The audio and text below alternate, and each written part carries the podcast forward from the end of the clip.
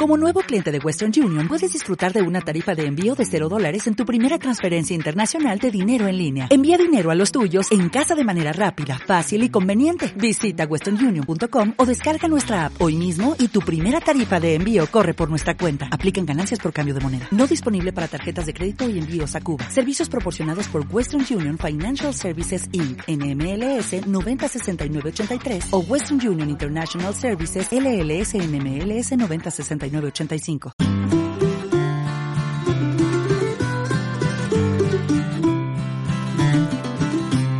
El tiempo pasó. Hola, muy buenas tardes a todos. Sean ustedes bienvenidos a este quinto programa de historias del deporte de Santa Lucía.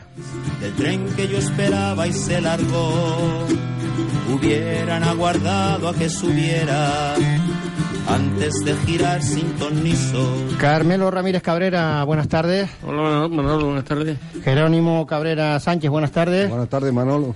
Antonio Ramírez Sánchez, buenas tardes. Santana, buenas tardes. Santana, te he cambiado hasta el apellido. Mucho Ramírez. Mucho Ramírez. Bien, pues esta tarde sobre todo queríamos acercarnos a ese torneo de veteranos que se lleva organizando en el eh, municipio de Santa Lucía desde hace muchísimos años. Hoy tenemos el torneo de veteranos, tenemos el torneo de fútbol 7, o sea que en cuanto al fútbol, eh, incluso pues eh, ha crecido con el fútbol 7, ¿no, Antonio? Sí, por supuesto, el fútbol 7 es una modalidad más corta que permite que sea más, más divertido, más, más lúdico, menos sufrido si se quiere ver de otra de otra manera y la gente pues en un campo más cortito pues juegan más. Es verdad que se juega, se juega más, eh, sobre todo los, jugadores que son, que son más técnicos, y eso permite que, el balón pase muchas más veces por tus pies, pase más cerca de ti, estás más, estás más vivo y hasta para el árbitro es mucho mucho mejor porque el campo es más corto y de dos zancadas, como se suele decirse, se pone de una portería a la otra, mientras que en el fútbol 11 cuando un portero despeja el balón se va hasta la otra portería y si se produce un contraataque el árbitro no da vío a correr para atrás y para adelante. Lo cierto es que también para mucha gente joven, cada vez vemos más gente joven en Fútbol 7, le abre otra ventana pues a, muchas personas que le gustan practicar el fútbol, sin embargo en el fútbol 11 igual por trabajo y demás no, no tienen las mismas posibilidades de entrenar y optan por reunirse un grupo de amigos y participar en, determinados torneos, ¿no? Eh, vamos a ver, el, el, el tema del fútbol aficionado, fútbol 7 se creó a partir de, que el fútbol de veterano tenía una norma muy estricta de, de, edad. Entonces, en el fútbol de veterano desde los años 84, 85, la edad de participación era 28 años. Y solo se permitía la filla de dos jugadores menores de 28 años, que además tenían que ser mayores de 25. La mayoría de los equipos lo que hacían era estar pendiente de cuando un jugador, un buen jugador federado, se retiraba o se iba a retirar de, la competición federada para tratar de llevárselo a su equipo, porque son, eran jugadores buenos, jugadores técnicos, y bueno, pero solamente se podían ser dos. Entonces, había mucha gente que, sin, que no tenían los 25 años, que por unas razones u otras no estaban jugando en fútbol federado y que querían jugar al fútbol. Entonces, a partir de ahí, eh, empezó a haber una, como una demanda de por qué no se permitía jugar a gente que tenía menos de 25 años en el fútbol de veterano. Entonces, el fútbol de veterano desde aquella época tenía muchísimos equipos. Recordamos que habían equipos que estaban desde los municipios de Santa Lucía, era el equipo, el municipio que más equipos tenía. Estaba San Bartolomé, eh, llegó a estar Mogán, los equipos de Arguineguín y Cercado de Espino, eh, Agüime, Ingenio, Telde y Valsequillo. Entonces era una liga pues, prácticamente no comarcal, pero era una liga que casi era la mitad de la isla los equipos que estaban participando aquí. Y los equipos lo que de alguna manera querían era jugar entre gente de una misma edad. Entonces, si tú empezabas con 28 años, cuando iban pasando 5 años, tienes 33 años. Si en ese momento entraba un chiquillo, vamos a decirlo así, con 25 años, pasaba corriendo al lado de ti te quitaba hasta las pegatinas de cuando pasaba por ahí. Entonces, eso fue lo que hizo que poco a poco se fuera generando esa demanda y se crearon esas competiciones de fútbol, fútbol 7 aficionados que permitían que pudieran jugar jóvenes desde 18 años hasta algunos veteranos que lo que querían era jugar al fútbol 7. Y se le dio ese margen, por eso decía que muchos que tenían que dejar la práctica del fútbol no podían jugar en veteranos no podían hacerlo en el fútbol regional por esa circunstancia y ahora en el fútbol 7 han encontrado la posibilidad de seguir, en, eh, si no entrenando, sí jugando, ¿no? Y haciendo el deporte que les gusta. Sí, el fútbol, el fútbol 7 ahora ha recogido, digamos, la, uno de los orígenes del fútbol veterano era que, que los grupos de amigos, sean de un barrio, sean de una quinta, sea de estudios o así, eh, se pudieran ver una vez a la semana y lo que hacían es, es eso, pues juntarse a hacer un equipo y, participar en una competición que no es tan exigente, dado que, como decíamos anteriormente, el campo de fútbol 7 es mucho más cortito, con un poquito menos de preparación física. Se puede jugar, se puede disfrutar y, permitía eso verse.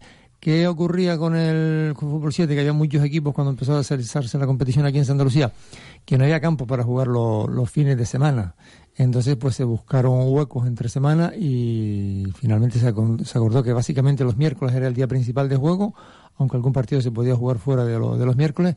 Y en los miércoles se jugaban jornadas que comenzaban desde las 8 de la noche, prácticamente para terminar a las 11 de la noche, jugándose tres partidos tres partidos por noche en campo y en campos donde se podía jugar eh, transversalmente con dos campos de fútbol 7, como eran los campos de balos o los campos de la, de la madera pues se podían jugar eh, dos, en dos campos y se jugaban seis partidos, incluso en el campo de la madera se podían jugar transversalmente en el campo de fútbol 11 y el campo de fútbol 7 que estaba por abajo, con lo cual se podían jugar tres partidos simultáneamente. ¿Te acuerdas del primer año? Eh, ¿Cómo fue? ¿Cuántos equipos entraron? ¿Te acuerdas de eso? De, me preguntas de, fútbol 7. ¿sí? En primer al principio creo que empezaron con, unos 14 equipos. Empezaron con ligas pequeñas y luego, pues igual que el fútbol de verano, empezó a crecer la demanda y una vez que esa demanda empezó a crecer, se fue estudiando y desde la Consejería de Deportes, a través de Tino Guedes, que era el que estaba llevando esa competición, empezó a, posibilitarse que fueran creciendo los equipos. Los equipos, como pasaban fútbol de veteranos, que había, primero había una competición única, luego los equipos al tener distintos niveles, eh, preguntaron si se podía crear una primera y una segunda categoría y asimismo eso se trasladó al fútbol 7, se creó una primera y una segunda categoría y siguieron aumentando el número de equipos y se generó una tercera categoría con sus ascensos y sus descensos y digamos que cada, cada, cada equipo con sus jugadores se van situando en función de sus cualidades, de su capacidad de, de sufrimiento o de entrenamiento y van situándose en una categoría y si tienen nivel para eso van ascendiendo a las otras categorías. Muy bien, eh, me imagino que, que el Balos también ya tendrá hasta el fútbol 7. Momo, buenas tardes. Decía que, que, tendrá el fútbol 7 como escaparate de muchos jugadores, porque hay jugadores muy buenos y que se pueden captar para el fútbol regional, ¿no? Sí, es, verdad lo que acabas de decir, pero el fútbol 7 son los compañeros, amigos que no puede estrenar, fútbol federado no puede, y entonces, pues bueno, están jugando y con mucha ilusión que están jugando en ellos, no solo para para ser campeones, sino para competir bienísimo y entonces que no le permite estar estrenando en un equipo regional, pues bueno, se mete en el fútbol 7 y muchísimo en el fútbol veterano. Y luego cuando tienen la opción de poder eh, fichar nuevamente por un equipo, pues por lo menos tienen el ritmo de competición que están jugando, ¿no? exactamente, aquí ahora no tanto, pero antes había equipo veterano, fútbol 11 que era cualquier equipo de, de, primera y preferente. Yo me acuerdo del profesor Carlos para descanse, Carlos Mendoza vivo, que es lo que acaba de decir el compañero Antonio, que tú lo veías, eran jugadores retirados de la Unión Deportiva Las Palmas, ¿no? Grandes jugadores. Y, y jugar a la. Manos Medina, Plus Ultra, mm. hemos tenido grandísimos equipos, ¿no? Los pibes, tablero. No, y los pibes en su año, cuando lo llevaba Paco Luján, era un equipazo también con los jugadores de Las Palmas. Eso era que te quedas tú asombrado. Los pibes aquellos, con Carmelo allí de lateral, no daba cera ni nada. ¿eh? No, Carmelo, en que usted no era aquí, todavía cuando venga la próxima invitación voy a a buscarla, que la tengo reservada, los harta de, los partidos donde Carmelo jugó conmigo, yo siendo presidente del Carrizar, el hermano, bueno, me llevé aquella temporada, me llevé... A todos los cabreras. A, a 12 jugadores de Yo recuerdo que los jugadores que tú llevaste, vamos, lo comentamos aquí el otro, el otro día, eh, tuvo un vecindario de 12 a 15 jugadores para intentar de, de fichar pero no tenía, el vecindario no tenía juvenil, lo tenía sancionado y, y, retirado. Y de aquellos jugadores pues se quedaron bastante en el carrizal, entre ellos, entre ellos yo y Vicente, mi hermano Vicente. había, se quedaron 12. Estaba, no me acuerdo ahora exactamente el nombre, el hermano Paco Monzón. Eh, Carmelo. Carmelo, un, hermano de Julio Caseta, que, es fontanero ahora. Venedo. Venedo, ah, muchísimo. Todavía, si no me engaño, están todos vivos ahí. Igual que eh, hace 15 días, el viernes pasado, no el otro, que fue una alegría grande, ¿no? para nosotros y para mí, realmente. Eh, jugaron en el campo de balo, mm, pegó mi hijo Pablo a buscar los teléfonos y llamar. Eh, el primer cadete que tuvimos nosotros en el año 83, me parece que era 84, y estaban todos vivos. Aquello era un asombro. Yo, yo no lo conocía porque pesaba Muchos con menos pelo. pero pesaba un poquito más de barriguita, ¿no? Pesaba ciento y, ciento y algo de kilos algunos de ellos. Y francamente se lo pasaron muy bien. Eh, no solo ellos, sino su familia, las mujeres y todo. Incluso yo cogí ahí por broma y le dije a, a un aficionado, Ignacio Bentancor, digo, hazme un favor Dice, ¿qué quiere que te haga ahora? Pues bromista conmigo, lo, conocemos toda la vida. yo, yo cojo un talonario ahí en la secretaría, es una rifa, tú le dices que la rifa la para la próxima semana. Estaba la grada llena, más que un regional cuando juega regional nuestro, lo hemos asombrado. Y después tenían ellos un tenderete que pusieron, no sé, si de Ebro, de ver con las mujeres, sus hijos, todos arriba. ¿De, de, eh, recuérdanos algunos de, de, esos jugadores que fueron cadetes. ¿Te acuerdas de la mayoría de ellos?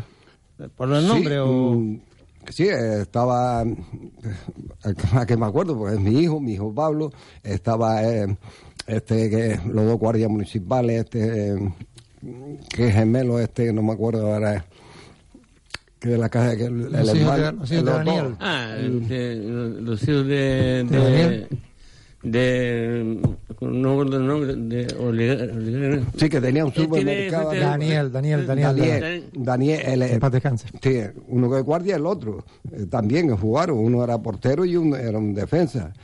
El otro también ¿Cadetes de qué año estás diciendo Momo? del 80 eh, 80 y 384 fueron los que lo llevaba Antonio Herrera, ¿no? Estaban todos allí, todos. Y faltó uno solo, incluso porque trabajaba, que intentó cambiar y no cambió, y estaban todos vivos, ¿eh? que eso es, grande, ¿no? Y bueno, ahora mismo el nombre así, te digo. Tranquilo, porque a todos nos falla la memoria. Sí, a todos. Hablando de, de memoria, eh, Carmelo Ramírez, eh, Antonio Ramírez también han tenido la oportunidad de trabajar durante muchos años por el torneo de veteranos que se organiza en el municipio de Santa Lucía. Eh, antes de, ser federado, ¿qué recuerdas tú, Carmelo, desde el principio que yo, recuerdo trabajando que, que fui jugador de, los veteranos y que al principio se llevaba la oficina, si así se le podía llamar, en, en Cruz Luján el, secretario tenía para facturas y todo era el que se encargaba del campeonato veterano. Estuve ahí, arreglaba la ficha, tenía un sello y, podía jugar. De ahí, cuando lo dejaron, lo cogió Julián, Álamo del Pin, que tenía recién la tienda, la tienda ya poco tiempo abierta, y, y la ficha había que diferenciarla en, en, Forpin y todo, todo el tema. Digamos, nosotros presentamos a, a Julián de llegar al campeonato del ayuntamiento y dice, me hace un favor. ¿Estás hablando del año? En 84. 84. 85 aproximadamente fue ese tema. Sí, yo entré en el 83 en el ayuntamiento, estuve, el primer año no estuve en el deporte, que estuve en otra concejalía y después... 24, Sí, Cayetano se... Ese Cayetano, lo dejó. El Cayetano dejó la concejalía y pasó a ser secretario del alcalde. Entonces, pues, eh, como me quedé yo con la concejalía. ¿Y había, había muchos equipos en ese sí, Estamos hablando del, decías, 85. 85, 85. Sí, había un, grupo de, creo recordar, sobre 14, 16 equipos, pero ¿qué equipos? Porque la mayoría de los jugadores eran jugadores que venían de, de fútbol regional y como comentaban ahí, con, con algún poco de peso, pero la calidad de, de, de algunos equipos de veteranos que no tienen nada que envidiar a un equipo regional, un equipo de, de primera regional, incluso de preferente. Pues son jugadores que terminaban de, jugar en sus respectivos equipos y que a la semana siguiente estaban en el campeonato de veteranos. Y eso pues también le daba...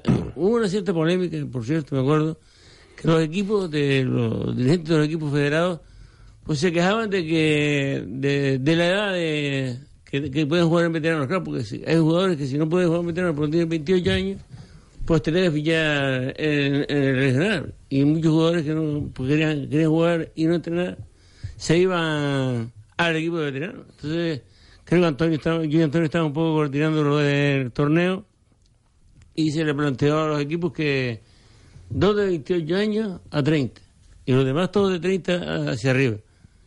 Hubo discrepancias, unos están de acuerdo, otros no están de acuerdo, pero en definitiva que el Ayuntamiento implantó esa, esa modalidad y poco a poco pues se fue saliendo con y además que los equipos, los jugadores que habían iniciado la temporada con fichas federadas no, podían jugar en el torneo. O sea, de hecho, si yo jugaba en un equipo y estaba, había estado federado a principios de temporada y otro delegado de otro equipo se enteraba, pues se reclamaba y perdía, perdía el partido si habían jugado con ellos y eso estaba en las normas. La alineación indebida. Sí, claro. en ese campeonato recuerdo al principio que los árbitros también eran árbitros que venían de regionales y la verdad que el respeto que, había en aquel momento hacia los árbitros era muy poco. Partido tras partido siempre había algún que otro follón y se implantó que... Si ahora es difícil pitar, o sea, ser árbitro en veterano todavía era mucho más pues, complicado. exacto. Eh, se le dijo a los equipos que los jugadores fueran sancionados por agresión al árbitro no jugaban más. Y que pisaran más por ahí. Pues encima estaba la oficina la tenemos a la entrada de la donde estamos. Y hubo un partido... Eh, que jugó este, los pibes con el Más Palomas en Sardina. Y un, portero de Más Palomas, pues le dio un jugador de, de los pibes, hubo que llevarlo al centro de salud. Nada, eso fue sábado y el lunes me, me llegan por aquí los de Más Palomas. Mira, coño, que quiere pedir perdón. Digo, me tiene que pedir perdón. No puede jugar más. Las normas están ahí. Y las normas están ahí y están para cumplirse. Y tuve visitas de, de, de, gente de ese equipo, tres o cuatro. Se le dijo, olvídate, olvídate de mí, y aquí las normas están para cumplirse. Y ese jugador no jugó más. Y fue una referencia para que los demás dijeran, oye, pues todo en serio, esto no, no es que le des un bofetón al árbitro y el lunes te presentas en el Ateneo a, reclamar que te quiten la sanción.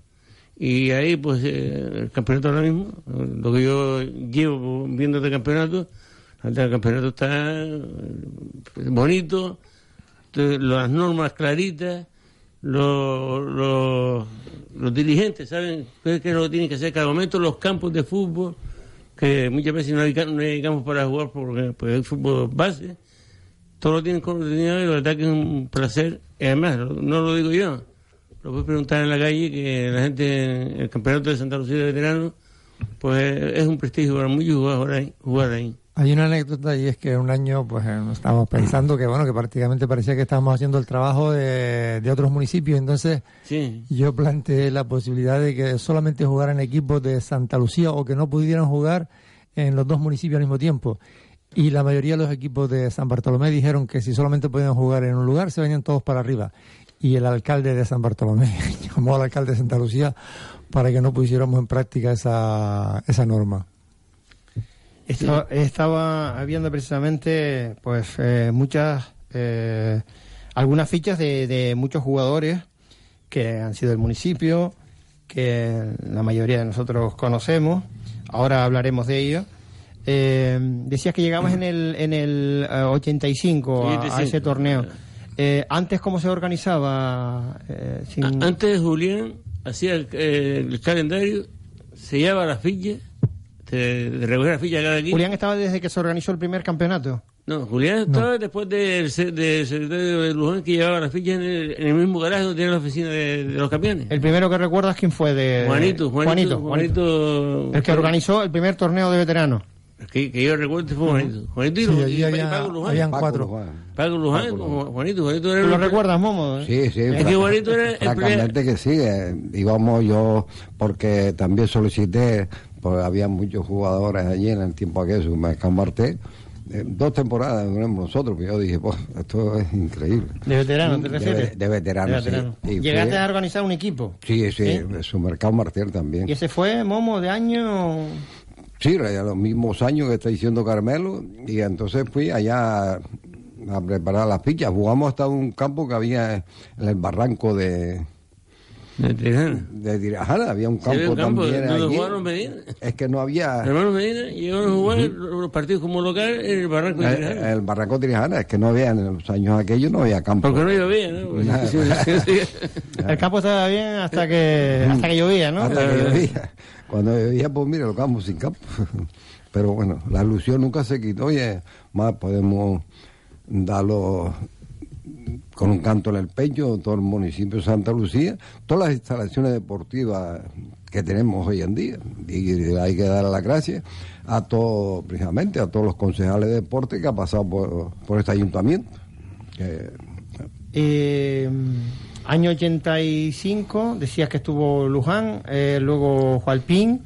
Y, y, después, estuviste tú? Eh, el ayuntamiento, en este caso. Estuvo, pasamos la oficina que Antonio era en principio el que... Empezaron Miguel Medina, Miguel, Rubio. Miguel Rubio y, y, y estaba por ahí lleno sí, mano hasta que después ellos, Miguel empezó a pasar a otras funciones y a, pasa a coger el, pasamos a, com, a combinar el campeonato entre Miguel Medina, Chano Lozano cuando vino después y, y yo. Eh, íbamos repartiéndonos un poco las funciones. Porque hay una organización, o sea, yo me imagino, la eh, buscar los campos, las designaciones arbitrales, eh, el contacto con todos los delegados, porque hay que tramitar todo. Se hacía todo, había que hacer la, había que hacer la ficha, la ficha para hacer la ficha había que traer una fotocopia de Hombre, ¿Era aquí en el Ateneo? sí, sí, era aquí, sí, sí, La oficina está en la entrada del Ateneo, a la izquierda, la, primera puerta era la oficina de, de los veteranos. Lo, recuerdo. ¿eh? Y decir también que, hombre, todo va, va mejorando. Yo recuerdo, para que no se suspendiera un partido, le decía a los, equipos de confianza, si falta algún árbitro en un campo, me llame, que para intentar arreglarlo. Y un sábado, justamente estaba yo en mi casa a las 3 y media de la tarde y me llaman desde Juan Grande. Que iba a jugar Juan Grande por ultra y que no, yo no había árbitro. Yo voy para Fui para me puse la ropa y pité el partido. Pité el partido y no, no, fue, no fue el único que, que pité. Pero quiero decir que es diferente, ¿no? Todo diferente. Eso hoy, si no aparece rápido, para haber una norma que a los 20 minutos, si, no llega, lo, lo, suspende y o se abraza. ¿Tú estuviste federado, fue un año o dos, Carmelo, de árbitro? De árbitro, tuve dos, dos y medio. ¿Dos años? Sí, dos años y medio, sí. Bueno, ¿y la experiencia cómo fue? Bueno, te puedo decir que el primer partido que pité fue Benegueras a Capín. el primero. Creo que sería para que me aburriera. Cuando uno es árbitro, lógicamente se entiende mucho mejor los problemas que puede tener un colegiado en un campo de fútbol. Claro. Yo creo que sí, claro. Mucha gente no tiene ni idea de, de, de, lo que pasa. Una cosa es lo que tú ves y otra cosa es lo que, lo que, lo que va sucediendo durante un partido. Y está claro que ser árbitro no es fácil, no lo digo porque estoy, yo era de los malos, pero es complicado. Es complicado porque estás tú solo. Entonces imagínate un partido en Beneguera, por ejemplo. Beneguera. Tienes que salir dos horas antes, ya dos horas antes, y si te pasa como pasó a mí una vez con el patán, pues no te digo nada, ¿no? Un follón, tú solo, y los tiros de patadas a la puerta de, de, del cuarto de árbitro. y, y yo una mano. Cuando eso también habían llegado los móviles, ¿no? No, no, no. no. la, puerta, la puerta aguantó. La puerta aguantó. Era buena, ¿no? Y yo, quien yo una mano en ese partido, que, que era entrenador, pero que no, está, no, no, no, era de esos dos equipos, Silverio Hernández, que vive en Beneguera. Vive, ¿no? Tiene una casa en Beneguera y. El entrenador, Silverio. Y se acabó el partido, y cuando terminó el partido, eh, me recuerdo que el patán vino en una guagua. El campo de Beneguera está eh, atrás del pueblo. Sí. Bueno, pues terminó el partido. Si, si los jugadores se fueron para el público y los jugadores se, se fueron a Guagua, los aficionados. Pero pararon para comprar unos bocadillos ahí en, en, la salida del bar. Y, y yo fui, entré ahí. Estaba Silverio y dice: que tú tienes cara. Te metes aquí que eh, ni me conocieron.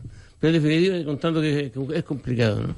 Es complicado. Y yo a los árbitros siempre lo entenderé lo que no entiendo que, que haga con perjudicar a alguien por, porque tenga coraje, por lo que sea.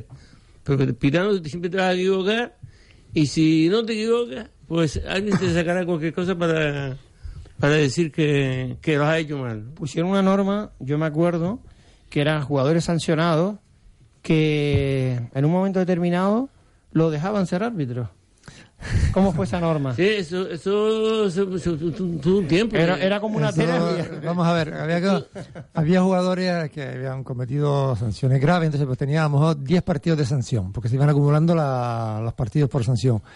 Y claro, si no había otra opción, 10 partidos era prácticamente la mitad de la liga. Entonces se intentó ver que los jugadores pudieran tener una experiencia y que se equivocaron y una forma de entonces se les planteaba si pitas tres partidos de tienes diez partidos si pitas tres partidos te pagamos el arbitraje del partido eh, y se te quita la, la, pena.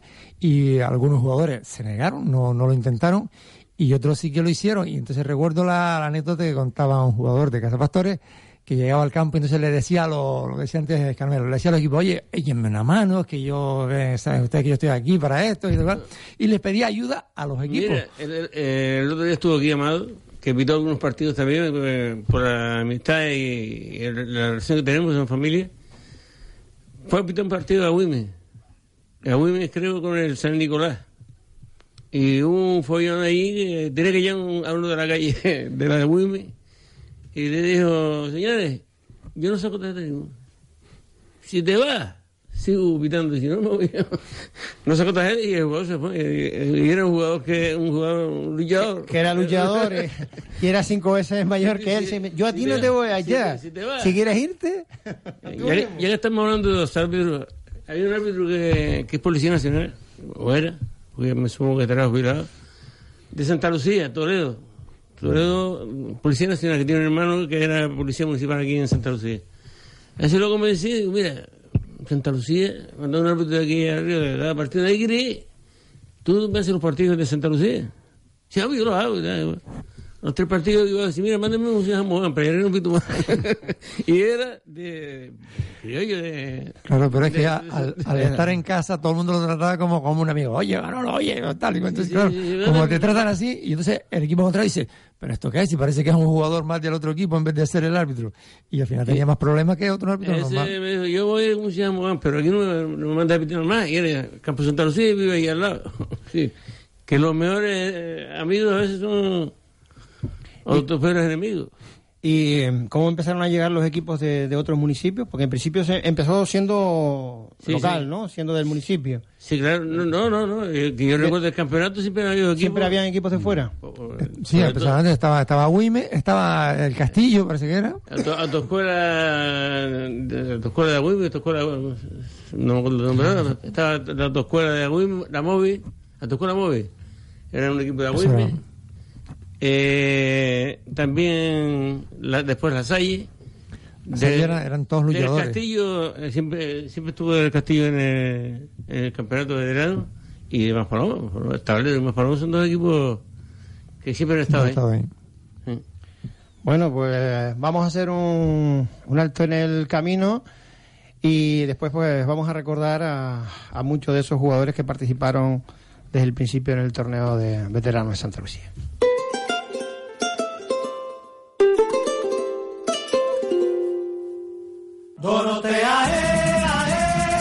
Del 4 al 21 de abril, de lunes a viernes, de 7 a 10 menos cuarto de la noche, en la sala de exposiciones Lola Masiuda del Teatro Víctor Jara, exposición Mujeres del Congo, Mujeres que rompieron el silencio. Fotografías de Concha Casajus. Del 22 de marzo al 14 de abril, ven a disfrutar del SPAL 2019.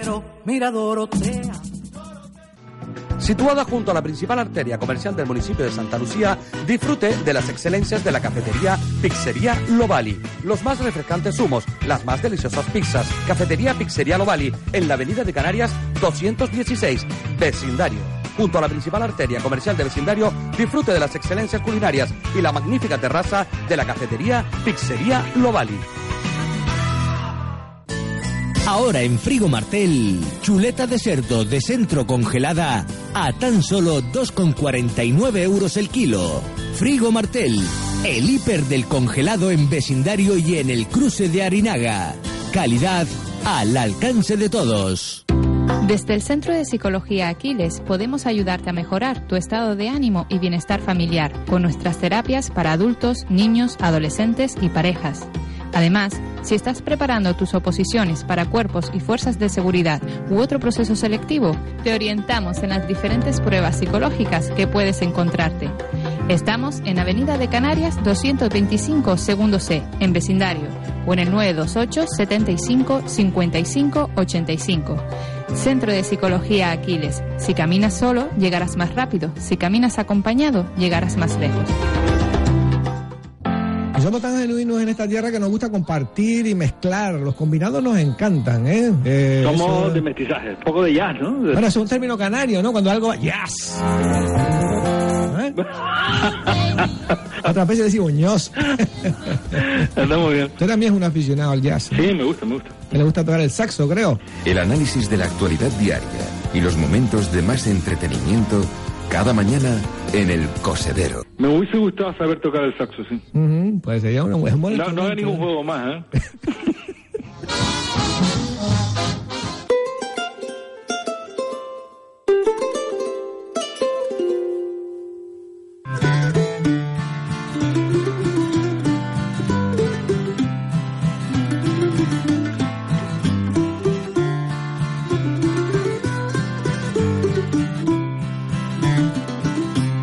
El tiempo pasó, ya solo me alimento de quimeras, de lo que pudo haber sido si las ruedas del tren que yo esperaba y se largó hubieran aguardado a que subiera antes de girar sin tonizo. Y sobre todo en cuanto a los veteranos, lógicamente se han ido pues formando más, más equipos y ahora también hay no solamente una categoría, hay una primera y una segunda, ¿no? Ahora hay primera categoría en veteranos, segunda categoría y en fútbol, y en fútbol, en fútbol aficionado hay primera, segunda y tercera. Y hay muchísimos equipos. Y además hay lista de espera para para entrar si, si quisiéramos hacer más equipos. Lo que pasa es que apenas hay campos, lo que tú decías anteriormente. O sea, cuando estamos la, hacíamos la competición de fútbol de veteranos, había que contactar con los municipios vecinos. Le decíamos a los equipos, el equipo, un equipo de Agüime, le decíamos, mira, tú vete al, ayuntamiento de Agüime y que ellos te digan y te confirmen en la hora en la que tú vas a jugar los partidos y en qué campo. A los equipos de ingenio lo mismo, igual al equipo de Valsequillo, al equipo de Telte. Entonces el equipo de casa tenía que buscar un campo donde iba a jugar y decirnos en qué horario, porque era una locura mirar todos los calendarios de todos los municipios para ver dónde jugaba cuando estaba el campo libre. Y nosotros nuestros campos sí que los teníamos controlados aquí, cuando se jugaba un partido a las 4 o a las 6, jugaban en, cualquiera de los campos municipales. Y si hablamos ahora mismo de fútbol 7 y de veteranos, ¿de cuántas fichas podemos hablar? ¿De cuántos jugadores pueden estar participando? Podemos hablar de más de mil, de más de mil jugadores. O sea, estamos hablando de que en su momento ya en veteranos solamente hay entre 500 y 600 habían, imagínate que antes habían 20, empezaron con 25 equipos, 24, 25 equipos, llegamos a 28 equipos, a una media de 20 jugadores por cada, por cada equipo, nos da 560 jugadores. Eh, se fueron a 30, a 30 equipos también, y luego hasta 32. Y después ocurre que tú vas a jugar con 15, 18 jugadores, pero normalmente los equipos tienen más fichados porque siempre hay gente que va a trabajar, gente que no puede venir y no y te van a fallar. De ellos algunos equipos se han visto con, con 10 y 12 jugadores para jugar partidos y algunos hasta, hasta con menos. Entonces, y después en fútbol 7 sí es verdad que son menos, menos jugadores y pero bueno, pero hay más, más equipos también y te digo que pasan de las mil las personas que están jugando al fútbol. ¿Tú recuerdas, Antonio, eh, una entrega de trofeos que se celebró en el Castillo de Agüime? que fue mm, llenazo de, jugadores, de familiares, e incluso volvimos el espectáculo que le daban ahí en el castillo. No, no sé si yo, yo, yo, no llegué a estar, pero sí vi las fotografías posteriores y dejó un muy buen recuerdo ese, esa, esa drama. que estaban familiares de los, de los propios jugadores, mujeres, padres, hijos. Al ser una, una sala de fiesta, pues básicamente pues cada jugador invitó a su, a su familia, a su, su pareja y luego pues se podían quedar allí, pues se comió allí, se tomó la copa, al castillo, pues me imagino que en aquella época también le interesaba que venía toda esa gente porque así lo conocían y ya después la gente que quería ir a bailar eh, en fin de semana pues ya sabían que, que ellos allí. Entonces esa, esa celebración de esa entrega de trofeos dejó muy buenos recuerdos. La verdad que fue, ya digo, en participación, eh, en organización, que lo organizaba el Castillo de Huime pues todo perfecto y fue de las, de o las más concurridas que yo recuerdo.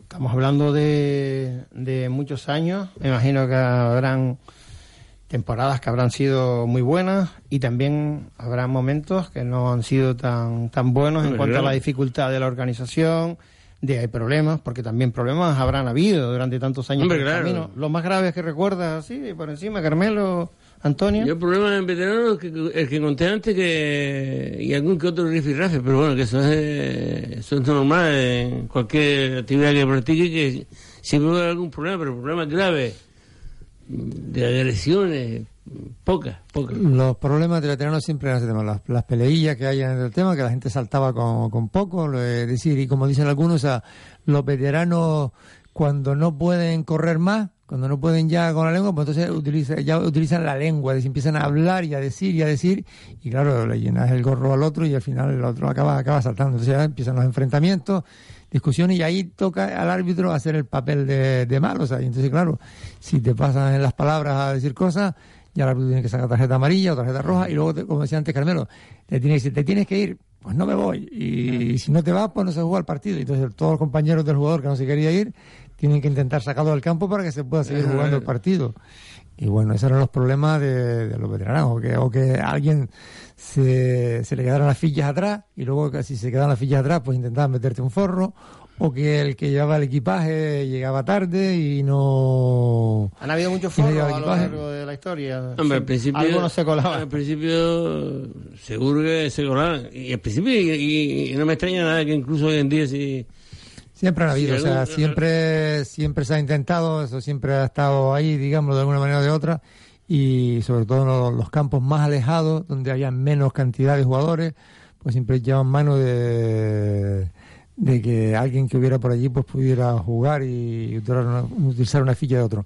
Normalmente esto, hay digamos dos tipos de forro, el forro de completar, para completar un equipo, que suele ser un jugador que no es muy, muy bueno, si no ya estaría fichado, y otro es cuando intenta ganar un partido y entonces intentas meter a un buen jugador por otro porque vas a obtener un beneficio, una clasificación o así. Y de ahí el comité de competición, que Y de también ahí, pues claro, ahí se va a ver los temas, las reclamaciones, después viene al día siguiente, como decía Carmelo, los, los directivos, los entrenadores a reclamar, a intentar suavizar las situaciones de lo que se había hecho.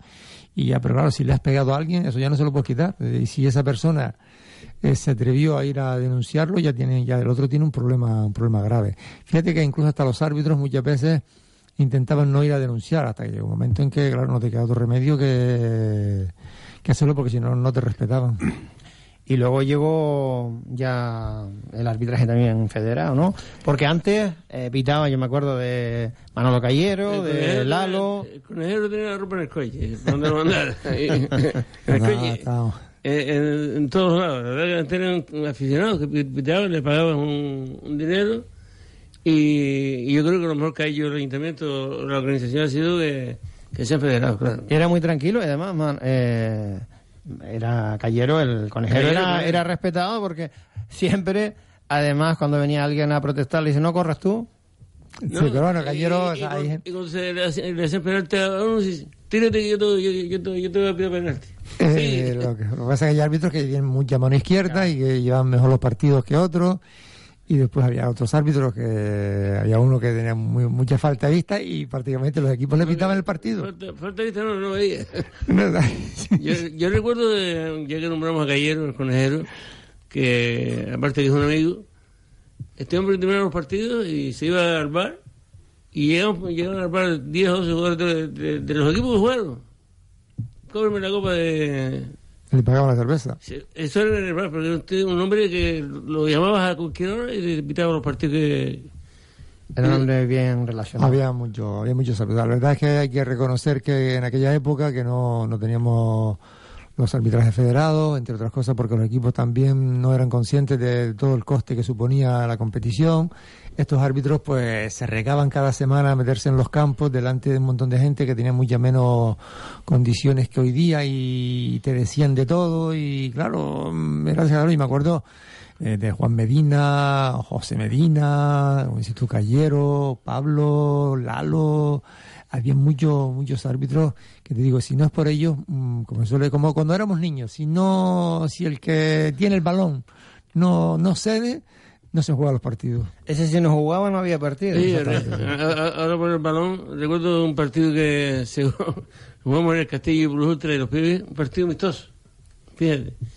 Y había un, balón solo, y Luján era el, encargado de los pibes, pero que también jugaba. Uno jugaba, se ponía ahí. Eh, el partido jugándose y Luján llama a Juan Fernández para descanse el que lleva el club de Moromano, dice, Juan, sal, Juan está jugando, sal para entrar yo, dice, ¿qué vas a entrar tú si no sabes ni tirar para adelante? Pues cogió el balón, lo metió en el coche y se lo llevó. y, se, suspendió el partido por 20 minutos. Hasta que Rogelio, el padre de Rogelio, de Rogelio que juega fútbol, que era el encargado del campo, nos prestó un balón. Así que, luego le dijo a Juan Fernández, yo no juego. Pues cogió el balón y, adiós, amigo. No, eso es lo que, lo que pasaba antes cuando éramos niños. Si el que llevaba el balón no jugaba, no, no había partido. Eh, hablábamos del torneo de veteranos, el torneo de fútbol 7, y también hubo pues un torneo muy importante de, fútbol sala, ¿no? En, la época. En el, este, el torneo de verano era, después del primer año que tuvimos nosotros, un ambiente impresionante. Quiero recordar que llegaron a participar, en el, año que más participaron fueron 56 equipos, 55, 56 una barbaridad. Una barbaridad de partidos. La cancha, el pabellón cubierto todavía no estaba no estaba dedicado, sin techo. Y la, y, eh, la cancha de abajo igual, que, que no lo tiene todavía. Un escándalo de, gente aficionada impresionante. La verdad que nos cogió por sorpresa y año tras año más. Y ya venía, ya, lo decíamos antes, Palillo, el otro Rafa, Alessi Alessi Trujillo jugadores importantes. Lo que, pasa es que la mayoría de jugadores que jugaban en tercera, en preferente, fútbol regional, eh, en ese torneo de verano, pues muchos de ellos se iban a jugar con determinados equipos, con determinados amigos, y se pegaban todo el verano jugando en ese torneo de fútbol sala. y luego llegaba la pretemporada, que de ahí luego venían muchas lesiones y se quejaron muchos equipos, y ahí creo que fue cuando empezó a morir el torneo, ¿no? Claro, que te, quitan, te, quitaron los jugadores más importantes y, eso de los de Lucía. Yo recuerdo un jugador que jugó en el vecindario, Martel, no sé si lo recuerdo, delantero centro. Delantero centro. El de, el de Telde. El de Telde, Que, era un jugador. Ese tuvo un problema en un torneo porque los jugó otros torneos. Termina el torneo, no has, entrenado, no, no has hecho pretemporada, porque estaba en pretemporada el vecindario y tuvo problemas. Y a raíz de ahí el vecindario también presionaba al propio ayuntamiento para que jugadores que, están federados no Yo me acuerdo de, esa problemática porque eh, muchos de esos jugadores eh, estaban pues en, canchas eh, de fútbol sala, luego iban a la arena, luego iban a la tierra, o sea que eran diferentes superficies. Y tú mismo, Antonio, que has sido preparador de atletismo, entiendes que, que muchas veces son ayuda, ¿no? Pero ocurre lo que hacían de Camilo, ¿sabes? decir, las ligas venían terminando en el mes de mayo, final de mayo, pues, alguna, si, si llegabas a, jugar campeonatos importantes de liga, acababas a principios de junio y el torneo empezaba a mitad del mes de junio. Entonces, claro, apenas, hayas, apenas hayas terminado la, la temporada tuya, estabas en el torneo y si estabas en un equipo que llegara a la final te daba final de final de julio y la gente iba a competir la gente iba a competir, al máximo. y claro ya en julio había equipos de fútbol que ya estaban empezando la, los equipos que tenían aspiraciones estaban empezando la temporada. Entonces los equipos empezaban a quejarse empezaban a prohibirle a los jugadores o los sancionaban. Entonces claro de todas maneras el torneo de verano tenía un atractivo que era una diversión, estar allí un poco la gente. Cancha llena. La cancha llena, pero sobre todo es lo que decíamos anteriormente respecto al fútbol 11 y al fútbol 7. O sea, es una cancha pequeña, un espacio donde el jugador técnico eh, hacía virguerías y claro, y el público todo el día estaba jaleándote. Eh, ¿Tú de acuerdo a la forma de, reforzarse de cada equipo? Trayendo jugadores de Telde, de Las Palmas, de Las Palomas. Llegaron a venir, de acuerdo a Alexis Trujillo. ¿no? Trujillo. Recuerdo que estuvo una noche allí en el club, jugó, antes lo dije Rafa también Rafa, que jugó en el Deportivo de Las Palmas, y más jugadores que, estuvieron por ahí. Robaina, que hoy es entrenador del mensajero, jugó un torneo o dos de fútbol sala. Y me acuerdo en el fútbol, el torneo de fútbol, el primero que, pude disputar con, con Juan Luis, por ejemplo, de portero. O sea, estamos hablando de, gente importante. Mira, Ramón López, por aquí tengo algunas fichas eh, Ramón López, eh, Leonardo Ramírez Navarro, eh, Manuel López, ahora mismo no sé si le conozco, Antonio Rodríguez Trujillo, aquí Juan Brito, este es Juan y Brito, ¿no? Del fútbol sala. Juani. También como delegado de todos los equipos, ¿no? Que Estos son jugadores, perdón, delegados de, del torneo de, de Fútbito del año 88. De del año 88, 1988. Carlos Hernández Suárez, Francisco Ortega. También tenía un equipo, me acuerdo, ¿no? Tenía un gran equipo, ¿eh? eh Santiago Valido. Vemos por aquí a Domingo Santiago García, Sebastián Díaz González, eh, muchas, Jorge López eh, Viera, eh, José García Castellano, muchos nombres te dicen algo, Momo, te suenan muchos, ¿no? José García a Ramón López, a Leonardo, ah, amigo, el, amigo Ojeda, Ojeda, Juan de la Grúa, ¿no? Sí, Manolo, Manolo, Manolo, Manolo. Eh, Agustín Rodríguez Esteves, vimos por aquí también Antonio Ramos Batista, Miguel González Pérez, eh, vi el nombre por aquí de Paco Monzón, ese sí lo conocimos muy bien todos, ¿no? Qué buena, qué buena Paco Monzón y, bueno, y este y el compañero, esa gente hacía cada equipo de fútbol sala que se llamaba el Decoración Sur. Decoración Sur. Después estaba también Francisco Monzón Rodríguez. ¿El año decías 88? 1988, sí. Sí, sí. Había equipos arriba que te caen. La, bandería, eh, también, pero yo, yo creo que la vendería fue más tarde. Eh, estaba Mueles el Norte también que venía, eh, el Pursutra con Carlos Mendoza. Tú aquello y te quedas asombrado. Y era, en la cancha arriba que, era de cemento puro. Bueno, mira, acabo de ver otra ficha. Amado Matos Cruz. Ah, Era hasta guapo. Mira, joven. Mira. bueno, esa para sacar una foto que se Hombre, más, pelo, más pelo tiene.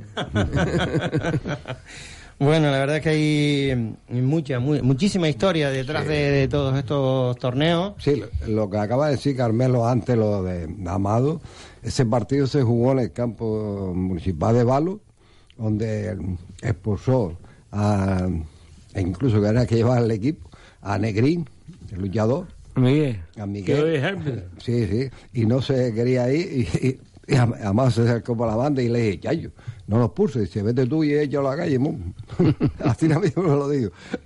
Porque lo que tenía Amado era la alegría, tanto de, de árbitro como de entrenador. Ha sido siempre un chico muy alegre y tal, lo vive también. Cuando le preguntaba tú, ¿y cómo quedaste? Perdí uno, dos, uno, tres, y esto es lo que hay. Aquí como quien dice. y luego montó su grupo, ¿no? Esto es lo, que hay, hasta ahí lo llevó a la música. Eh, montó el grupo. Algunas piezas, algunas piezas no hemos llegado, ¿no? Unos más que otros. Sí, seguro. Pues sacando, eh, haciendo un resumen de, de todo lo que ha sido el torneo de veteranos desde el inicio, el torneo de Fútbol 7, que es más reciente, porque el torneo de Fútbol 7 llegó eh, pues no hace tantos años, ¿no? el inicio. 12, 15 años. 12, 15 años. Estamos hablando de mucha diferencia. Y el fútbol, el fútbol sala, en aquella, en aquella época, con grandes torneos también, me acuerdo que se hacía torneo de 24 horas, que era también, también. En, alguna, en algunos municipios. Comenzaron a hacerse en Maspalomas, sí. coincidiendo con la fecha de la celebración de la fiesta de, de Maspaloma allí el turno de 24 horas y yo recuerdo haber ido, no, no jugar, pero sí estar con la gente acompañando y era una locura. Cuando como llegues a las finales o semifinales, llegas muerto porque mm. cada, vez van, se van quedando menos equipos, los partidos tienen menos tiempo de recuperación y los jugadores llegan rotos a, Yo recuerdo un año del torneo ese que, me, estuve en el, en el pabellón de, de empezó terminó toda la noche en el pabellón eh, y el cortito de, para reponer que tenemos ahí bocadillo, de leche, café. Yo creo que a las 5 de la mañana sí llegué a jugar algún partido. a las 5 de la mañana, imagínate, el tiempo que tienes que estar antes. O sea, eh, son horarios dentro de un torneo de 24 horas. Tiene, Agustín Díaz, trajo un, jugador que jugó en el Cerruda, trabajaba con nosotros en el sur. Era muy bueno. Un, chico estuvo muy tiempo en Suecia, Y, lo, y yo jugaba a las 1 de la mañana y yo desde las 8 de la noche. A las 1 de la mañana estaba durmiendo y, y no es decir que si uno venía luego al campo... Eso pasa por los fichajes extranjeros. El fichaje extranjero. bueno, ellos tienen otros hábitos y tienen otras costumbres de, de comer más pronto y de acostarse más pronto también. Y en torno a Antonio, habíamos mencionado muchos de los veteranos, de, de esos delegados, muchos de ellos conocidos, muy conocidos, y también vemos por aquí algunas fichas de jugadores, donde está, por cierto, Carmelo Ramírez Cabrera, vemos por aquí a Emilio Ascanio. Emilio Ascanio y... Y, está José Juan Santana también, ¿no? José también, sí. Este, el padre de Aitami, ¿no? Sí. Sí. Y luego Antonio Peña también fue participante de... Esos son fichas que hemos sacado de, de archivos de, del torneo de, de Fupito de verano del año 1988. Nos queda más, seguiremos sacando información de, de ahí, traeremos algunas fotos, porque también la gente que viene aquí a la tertulia, pues eh, es más fácil recordar a la gente con una fotografía que con, el, que con el nombre en muchas ocasiones. Y bueno, pues ahí, como dices tú, hay mucha, hay mucha gente, hay mucha más gente que no están ahí. Hemos traído ahora eh, fotos de los delegados, son más cortas, eh, no cabrían aquí prácticamente las fichas de todos los, de todos los equipos. Tendríamos que traer una, un par de fotografías de fichas de de cada equipo para poder hablar un poco de todos y no dejar a ninguno fuera. Pero bueno, lo que tú decías, hay una larga historia en Santa Lucía desde el comienzo de, aquellos años 40, la creación de esos clubes de fútbol como la Estrella, como la Estrella, posteriormente lo que sería el vecindario, hasta el comienzo de ese torneo de, de fútbol de veterano para aquellos jugadores que no alcanzaban a entrar en los en las competiciones federadas porque sus trabajos no se lo permitían y posteriormente el, el torneo de fútbol que también con la con esa comisión del torneo de verano que, que, inició ese torneo y que ya trataremos de traerlos por aquí un poco para que nos cuenten cómo fueron esos inicios, que bueno, como todas las cosas, entonces tiene mucha ilusión, también cuesta mucha cosa. Los primeros torneos se jugaron en la cancha de la, de la antigua OGE, uh -huh. donde hoy día está el colegio, el colegio Tamarán y de ahí, como decía Carmelo, se pasó después al, al polideportivo, donde por lo menos había más, más gradas para el para el público y que con el paso de los años las gradas del polideportivo vecindario se llenaron a tope y fotografías que demuestran que demuestran estos hechos. O sea que después de, de, todos esos años también me imagino que la experiencia en aquel momento fue fue buena, Carmelo, cuando tú empezaste. Hombre, claro, viene de un mundo que a pesar de que se conocía algo de fútbol, pero estamos en, un ayuntamiento que, que tienes que ir al fino porque el ayuntamiento es el espejo de, del, municipio, del municipio. Y lo que sí es importante es que tuve buenos, buenos colaboradores, Antonio uno, Miguel, que son, son, gente que se dedicaron a, de pleno cualquier problema que había, intentaban solucionarlo, y a Carmelo lo llamaban pues muchas veces a la semana. Mira, esto está, está ahí, se hizo esto. Pues se lo hicieron, aunque se equivoque, eh, en, en, alguna ocasión. ¿Hubieron muchas críticas al principio? Hombre, siempre, siempre hay críticas. Lo, lo, ¿De qué se quejaban en la gente en su mayoría? La mayoría, se, yo, en el campeonato veterano, lo, la mayoría de lo que se quejaban los equipos de fútbol, los equipos de fútbol federado eran el tema de, de la edad de, de, los jugadores. De, de, la edad de los jugadores. La queja más. No, tienes que ampliar la edad más. Más de, de, 30 para que jugaran en, el fútbol. No. Yo, esa, esa queja es cierto que yo lo había sí, sí. Eh, con frecuencia también porque eh, habían personas con, con, más de 50 años que iban al que le gustaba el fútbol, le gustaba pues ya no digo nada, de 45, 50 años que van a jugar, se entiende, en un torneo de veteranos con amigos y te, y te encuentras que todo el mundo quiere competir. Tenga claro. 50, tenga 20 y si le mete de 30 años, por ejemplo, y que acaba de salir de fútbol de, ah. de fútbol regional o de una tercera división, vas a rematar uh, un balón, eh, vas a disputar un balón con ese chico y... Pasan como un déficit por los tuyos. Yo recuerdo un partido en doctoral con, con el Plus Ultra, estábamos jugando a los 10 minutos, señores, yo no estoy aquí para correr detrás de nadie, tenía en un mar jugando, jugando de fútbol veterano, ¿qué me dirás? Uno se quejaba porque querían querían competir por los campeonatos, querían tener incluso gente más joven de 30 años y otros se quejaban porque los habían de 30. Pero sí, lo que pasa es que, lo que decía antes, había cinco, siempre habían cinco o seis equipos que tenían un nivel muy alto. Como decía antes Momo, equipos que podían jugar perfectamente hasta en tercera división de aquella época actual. Entonces, eh, lo que se hacía al, inicio de la liga, antes de que se ganara la primera y la segunda categoría, era dividir lo que llamamos cabezas de serie. Entonces, con los, mejores equipos de la clasificación del año anterior, dividíamos tres, los tres mejores para, para un grupo y los otros tres mejores para otro grupo.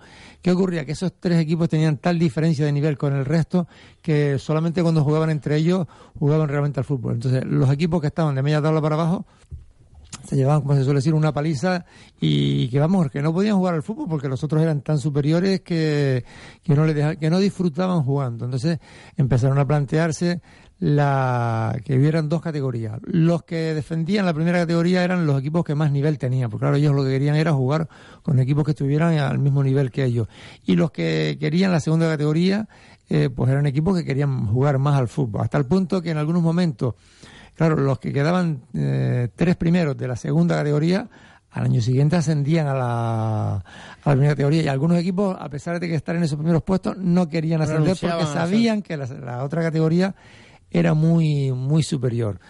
Pero bueno, eso siempre, siempre se ha dado y siempre, siempre ha estado ahí. De hecho, esa decisión de si se creaba una primera y una segunda categoría era siempre polémica. las primeras veces que se planteaba había equipos que, que votaban que no querían que se hiciera esa categoría, otros que sí, hasta que llegó el momento en que, en que se decidió, porque cuando iba, ibas a votar, la mayoría decidían que, que sí que querían esa segunda categoría y digo, o sea, unos querían que se hiciera la segunda categoría porque así me quito a los que son muy buenos y entonces pues me quedo jugando con gente que está más al nivel mío. Lo que decimos anteriormente, que, que tú juegas con gente que esté igual que tú. Mientras que cuando tienes jugadores de 30 años, jugadores que vienen del equipo de federado, que están muy bien, que además se cuidan entre semanas, que no están en un equipo federado, se cuidan, eh, tiene un nivel de juego impresionante. Son muchas opiniones diferentes y de ahí que, que sea muy difícil también pues poder contentarlos a todos. Por eso tiene que estamos en democracia y, se trata de que la mayoría decidan lo que quieren hacer, ¿no? En fin, nunca se puede contentar a todo el mundo. Se intenta acercarse. Nunca, nunca va a llover a gusto de todo. A gusto de todo. Bueno, eh, vamos, te esperamos en otra ocasión para seguir hablando de, de la historia del municipio de Santa Lucía. Muchas cosas tienes que contar. Ya has contado algunas ha llegado hasta hacer el milagro de tener a Carmelo Ramírez en tu equipo. Con eso yo creo que, es un milagro. Te esperamos otro día, ¿vale, Momo? Vale, muchísimas gracias. Eh, también, Carmelo, esperamos contar contigo. Vamos a ver si tenemos eh, la oportunidad de empezar a traer a esos jugadores de, la época. Eh, nos quedan muchos entrenadores, muchos jugadores, muchos deportes por, por tratar. Gracias por acompañarnos, Antonio. Gracias a ustedes. En el control central estuvo nuestro compañero Fran González. En nombre de todos ellos, gracias por la atención dispensada. Será hasta una próxima ocasión. Buenas tardes.